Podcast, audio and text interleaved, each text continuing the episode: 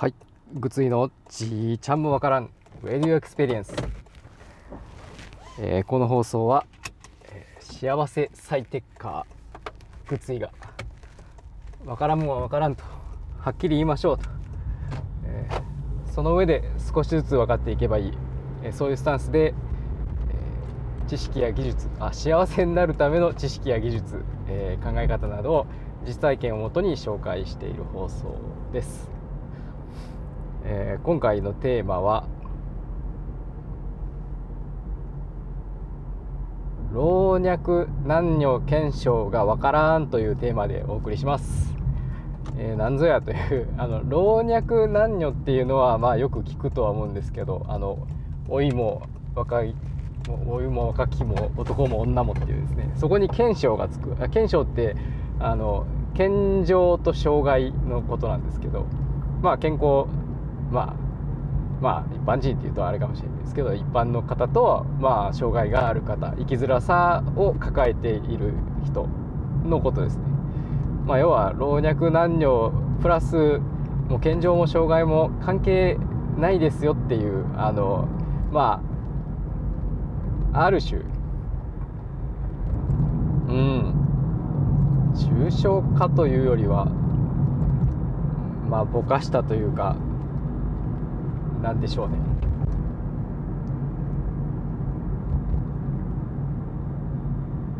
当然あの障害ある方はあの障害ゆえに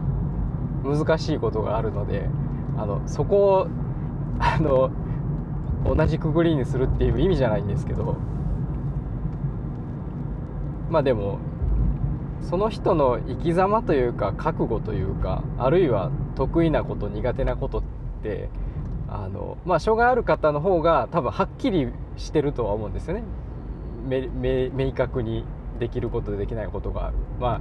まあ特に身体障害の方とかはまあ他者から見ても分かりやすいですけどまあそうじゃない障害の方障害がある方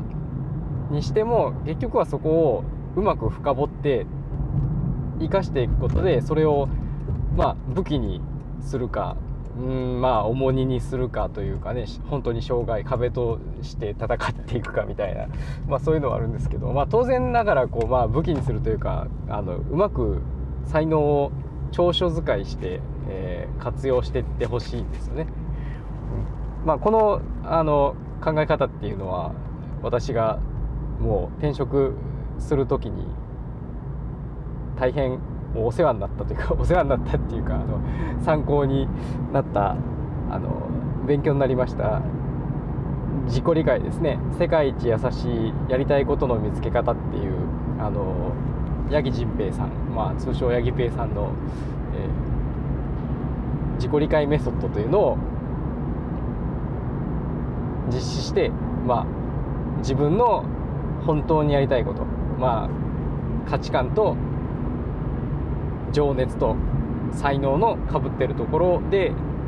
生きていきましょうっていうことに沿って、まあ、自分のその3つの円の重なっているところを見つけて、まあ、生きた結果働いた結果、まあ、とても何て言うかな、まあ、自己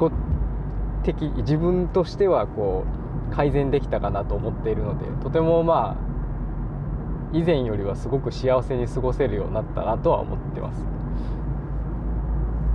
まあ、決して物的な幸せの方ではないと思ってるんですけど とても心にまあ余裕を持てたというかねあのそういうふうには思ってます。でまあそれをやっぱり、まあ、一応健常者である私ですけどそれを利用者さんまあ就労支援事業所障害ある方が対象のあの支援施設で働いているのでやっぱり利用者さんにもそれを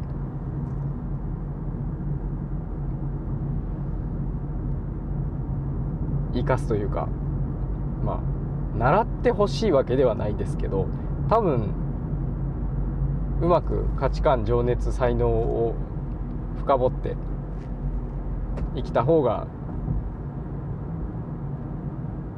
快く生きられるんじゃないかなっていう、まあ、そういうことを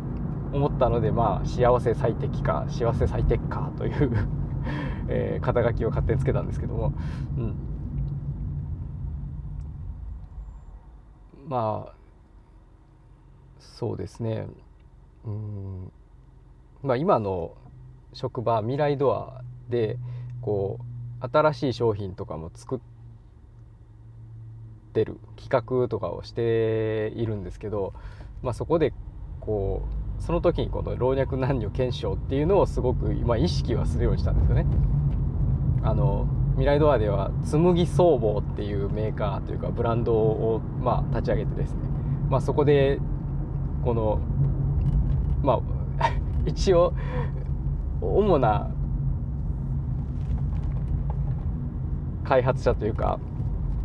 まあ中心人物として私がやってるのでさっき言ったような、まあ、老若男女検証、まあ、つまりは障害ある方が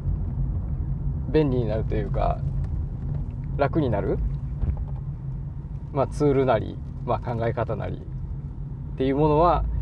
一般の方にとっても使いやすいですよっていうまあ平たく言えばユニバーサルデザインみたいなもんなのかもしれないですけど、まあ、よりそこをこ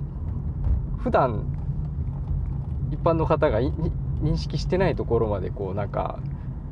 掘り下げるというか深掘ってこう発信というかね販売というかできたらなとは思っています。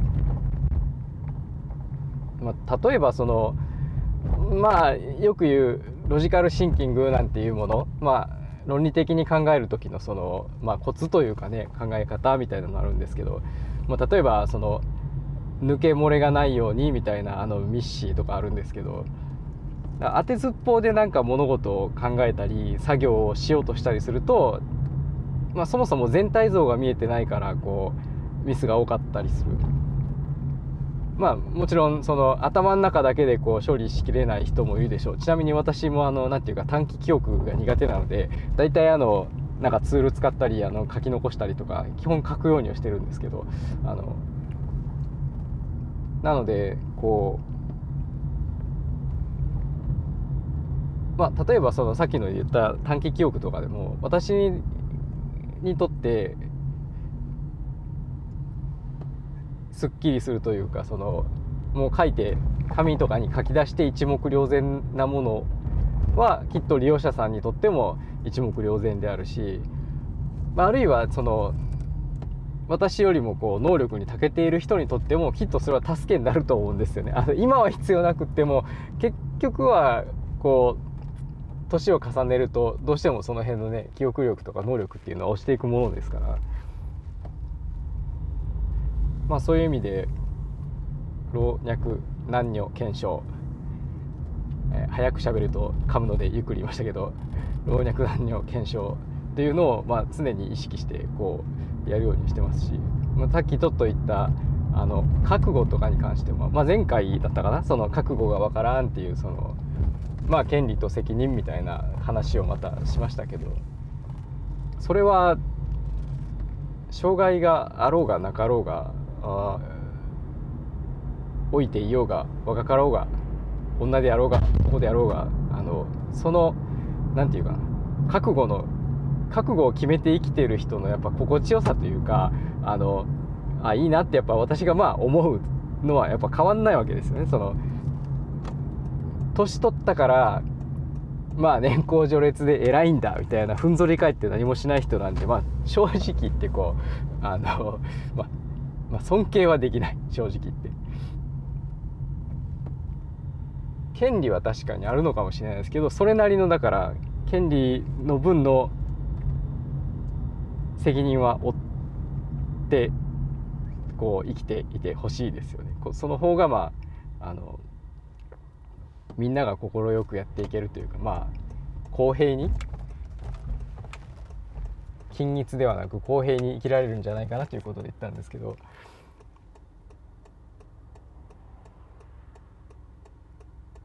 まあ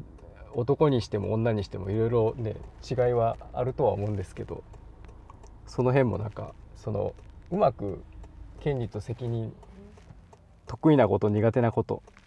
生かしていけばなんかうまくいけるんかなとそういうふうに思いました。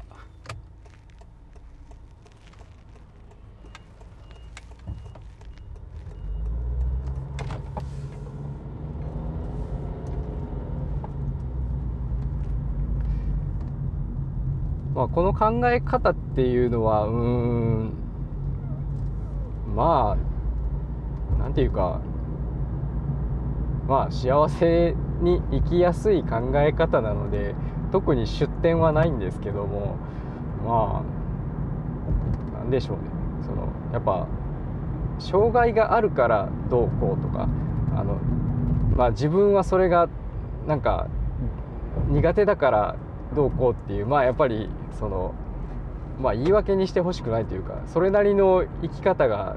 自分の才能が分かってたら生き方がありますよっていうことをまあそれがあの職員であろうが利用者であろうがあのそれは関係ないと思ってるんですよね。これは親であっても親子にでも言えるし、まあ、学校であれば先生と生徒にも言えるし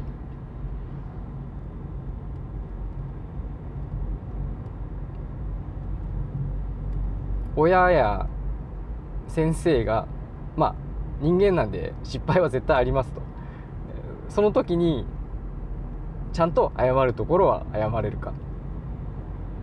そういう、まあ、けじめのつけ方というか。多分そのまあ昔の方だと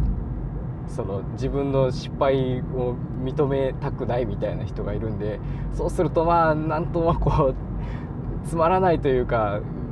うん残念な方向に行くんですよその圧力とか、まあ、怒りとかで自分より権力が弱い人をコントロールするようになるんでそういうのはなんかやりたくないなっていうかそんなのはまっぴらごめんだなとは思ってます。まあ、当然私自身もねその